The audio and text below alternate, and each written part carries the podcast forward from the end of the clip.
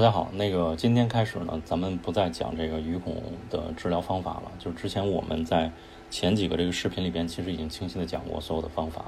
呃，鱼孔的治疗方法呢，简单就是现在再概述一下给大家，就是基于森田的这个最起初的他的这种方法嘛，然后做出的这个认知上面的调整加行为上面的调整。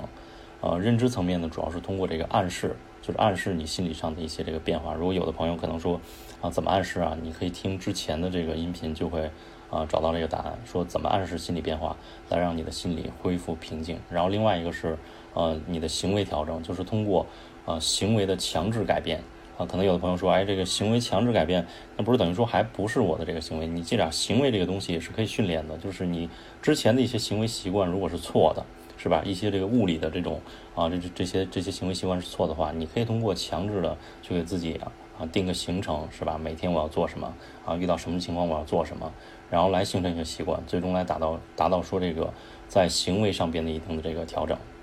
那么最终这两个方向上边的调整，其实为的就是在你真正接触这个实际的这这这些让你引起焦虑啊、引起鱼孔、引起其他强迫症状，然后之前其实做的一个充分的一个准备工作啊，这是对之前我们现在的一个就是大概的一个总结吧。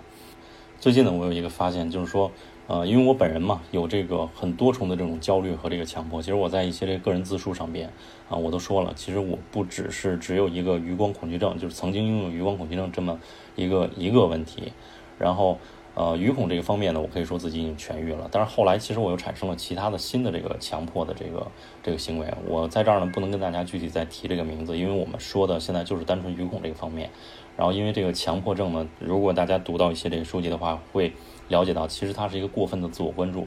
啊，所以说为了不让大家去引起新的一些的这个注意方向，所以在这儿呢，不再跟大家去说啊，我具体现在产生了一个什么样的问题。然后，但是后来我发现说这个，呃，就是我我。我翻来覆去想，到底这个为什么会这样？就是说，我的鱼孔是好了，是没有问题了，不再啊说担心余光啊，不会被这个东西所牵制了。但是为什么会产生新的强迫症？而且我新的这个强迫症，其实要比之前的这个鱼孔应该说还要严重其实还要严重。它带来的这个影响，呃，尤其是对自己生理方面的影响是更大的。然后，其实最终我给自己啊，就是整个去啊，站在另外一个角度上去看自己整个本人的一些日常行为以及一些变化。然后再加上结合一些这个这个东西，我分析自己，然后其实是我内在的这个土壤，就是最根本的，我内在的土壤出现问题了。而这一切其实就是，呃，可以从两个方向，一个就是心理思考的方式，其实回归到还是于孔当时我们处理问题的方式，一个是心理思考的方式，另外一个是你的生理。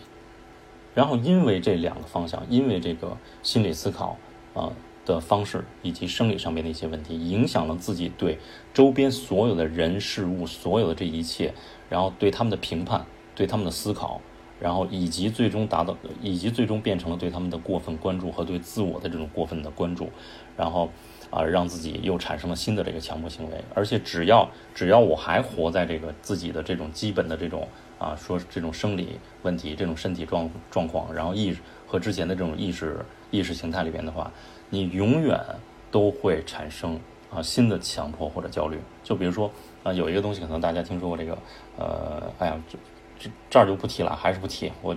这个就是还是不能去跟大家去说一些这个就是具体的名字，所以说我现在是一直在调整自己的基础。首先我给大家推荐一本书，呃。叫多项思考者，然后高敏感人群的内心世界，这是一个那个法国作家写的，然后但是具体这个名字我记不下来，因为比较长。然后他这个，呃，可能有的朋友看过啊，我非常推荐你看这本书。呃，我确信呢，当你看完了这本书之后，其实这本书应对的根本不只是说语恐这个问题，而是他对所有高敏感人群，因为我之前说过，我们这些人群都有完美主义倾向。都有高敏感，对所有的事情都放不下，等等各种纠结的问题。你最本质、最根基的这些问题啊，我们之前讲的解决语恐的方法，然后那些是具体说现在来解决这个问题。但是最根本的，其实在这本书里面有很多的这个解读。然后当然这只是其中一本书，我非常建建议大家去看。然后你看完了这本书之后，其实你会有一个这种就是那种醍醐灌顶的感觉。这是一个心理咨询师写的，而且里边的案例其实很多，你读的时候你就会发现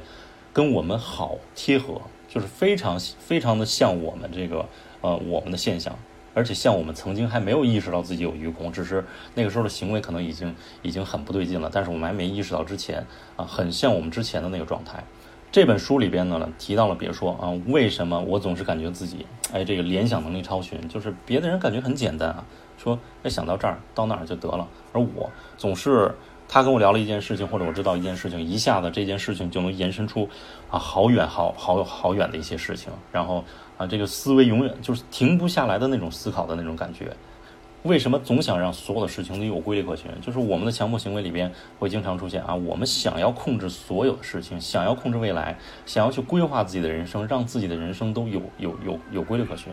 那这些现象到底是对是错？它到底从另外一个侧面代表什么？这个书里边都会解释得很清楚啊。就比如说还有啊，我它里边提到，比如说我不是一个冷漠的人啊。但是我却平时又必须装成我很冷漠，我也想跟其他人一样说，哎，说大家一一起同事聚个会啊，欢声笑语的，说啊不聊那么复杂的问题，看他们聊的问题，我也是真想切入，但是为什么我总觉得他们聊的话题如此无聊，就感觉一瞬间好像就就读破了他们所有这些聊天内容，感觉好无聊，而且还得硬贴合吧，感觉好假，自己笑起来都很假。但是不贴合吧，感觉连朋友圈都会没有。这个书里边都会对这个层面有足够的解释，你会从最底层了解到自己的一个整个的这种心理状态。